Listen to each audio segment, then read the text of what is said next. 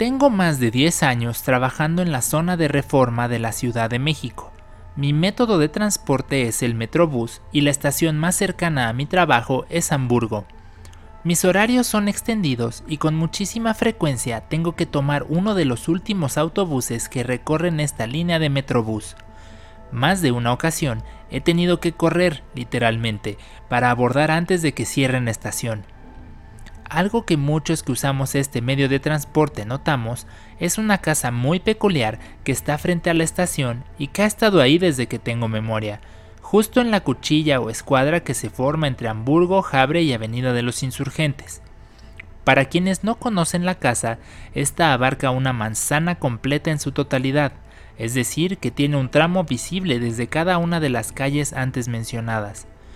Tengo la impresión de que en algún momento la convirtieron en oficinas y de haberlas visto operando como tal, pero ya son muchos años en que el edificio parece desatendido y ha sufrido algo de deterioro, así como vandalismo. Usualmente y cuando no tengo que correr, camino desde Reforma hasta Jabre y sobre esta camino hasta Insurgentes para entrar a la estación, esto sucede entre las 11 y las 12 de la noche, así que ya no hay mucha gente en la calle e incluso llega a estar absolutamente vacía en ese tramo. En algún momento empezó a llamar mi atención que justo en la fachada que da hacia la calle de Jabre, que es la que menos iluminada está, aparecía en ciertas ocasiones una luz tenue encendida en el interior y una mujer con una niña asomadas por la ventana. Si bien esto podría no parecer extraño, como ya les expliqué, no es un inmueble que sea habitacional. Esto se repitió en diversas ocasiones, no era diariamente, pero en cierto modo me acostumbré a ver a esta mujer y a la niña, había ligeras variaciones, como que la mujer estuviera fuera cerca de la reja y la niña en el marco de la puerta, o a veces la mujer por fuera en la calle de Jabre y yo pasaba a unos cuantos centímetros de ella. Llegó a ser tan frecuente que hasta me atreví una o dos veces a decir Buenas noches mientras pasaba. No podía detenerme, por temor a perder el metrobús debido a la hora. Un día atípico, Salí un poco más temprano y me fui caminando con calma.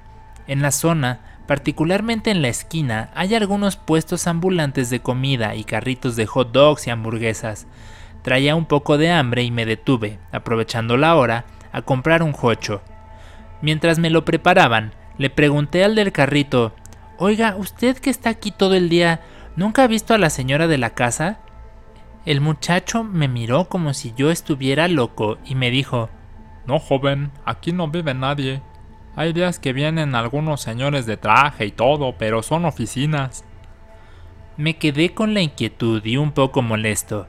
Llegando a mi casa me puse a investigar un poco y el resultado de mi investigación me dejó más incógnitas que respuestas.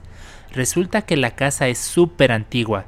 La construyeron en la época del porfiriato y los dueños originales eran Augustina, un hombre de negocios alemán, y María Struck, su esposa.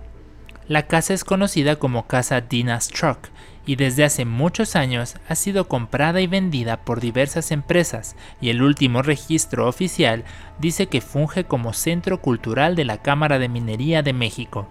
Sin duda, esto significa que en efecto no podría habitar nadie allí, particularmente una mujer o una niña. Pero, ¿se trataría de gente que por las noches se refugia ahí? ¿Sería quizá la familia de algún velador que cuide el lugar? Confieso que mi primera reacción no fue pensar en nada paranormal. Mi vida siguió con normalidad, aunque yo seguía intrigado. Seguí pasando por la misma calle, sin modificar mi rutina, esperando encontrarme a la mujer y a la niña y preguntarles de su razón para estar ahí. Pensé en formas discretas de preguntar como Ustedes son la familia del velador, ¿verdad? Para no sonar agresivo, aunque yo no sabía si realmente había un velador o no. Por un par de días no las vi, pero eso solo me generó ansiedad. Sí, es cierto, no las veía diariamente, pero ahora tenía un motivo para querer verlas. Un jueves por la noche salí tardísimo, me tuve que ir corriendo porque había mucho riesgo de no alcanzar el último metrobús disponible. Justo en la esquina de Jabre e Insurgentes, mientras esperaba el siga peatonal, volteé hacia mi izquierda y vi, a unos metros de mí, a la mujer. Le dije, Buenas noches, y la mujer solo me miraba. Un segundo después, ella caminó hacia la barda exterior de la casa y la atravesó, desvaneciéndose.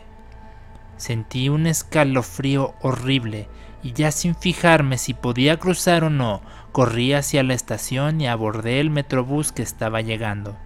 Estaba en shock. En casa, volví a buscar datos sobre la casa Dina Struck, pero ahora desde otra perspectiva. Sí, es cierto, desde los años 80 ha fungido como oficina de diferentes organizaciones, pero antes de eso sí que estuvo habitada. Fue en algún momento asociada a seguidores de la cienciología, así como está rodeada de rumores de que los habitantes se dedicaban al espiritismo. Hay testimonios, no oficiales, de que se practicaban sesiones para invocar a entidades malignas y sobrenaturales. Hay algunos foros donde hablan de que la policía llegó a tener que acudir en la madrugada para recoger algún cuerpo, resultado de un sacrificio humano. Todo esto protegido por una esfera de poder relacionada con lo oculto y que utilizaba sus influencias para que se guardara discreción, similar a lo que ocurría en la Posada del Sol. Desde que yo sé esto, no he vuelto a utilizar la estación de Hamburgo, Prefiero caminar a la glorieta de insurgentes, aunque signifique correr y caminar una distancia mayor. Lo que yo vi no fue una alucinación, fue algo muy real, y si quieren mi consejo, manténganse lejos de esta casa.